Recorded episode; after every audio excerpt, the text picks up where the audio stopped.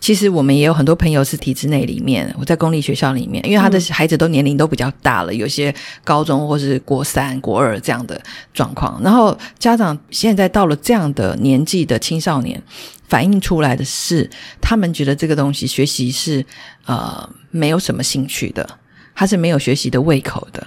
嗯，对。那我觉得如果一直这样，导致于他也没有学习的胃口。那他也没有展现在成绩上，他会让他也没有自信的话，那这样的教育到底是？我我觉得是很可惜的一件事情，孩子的心智就在这样的考试成绩，嗯，可能不是很好的状态之下，自信慢慢慢慢的被消磨，然后他也看不到他自己本身的亮点在哪里。嗯，每个孩子一定有他的亮点，嗯，对，但是家长的专注的焦点会变成是说，只有成绩这件事，你的数学成绩，呃，英文的成绩来对这个孩子贴标签。那这个孩子就会认定说，哦，我这都不会啊，然后所以我是一个可能不够好的，嗯，或者是我就是这么糟糕，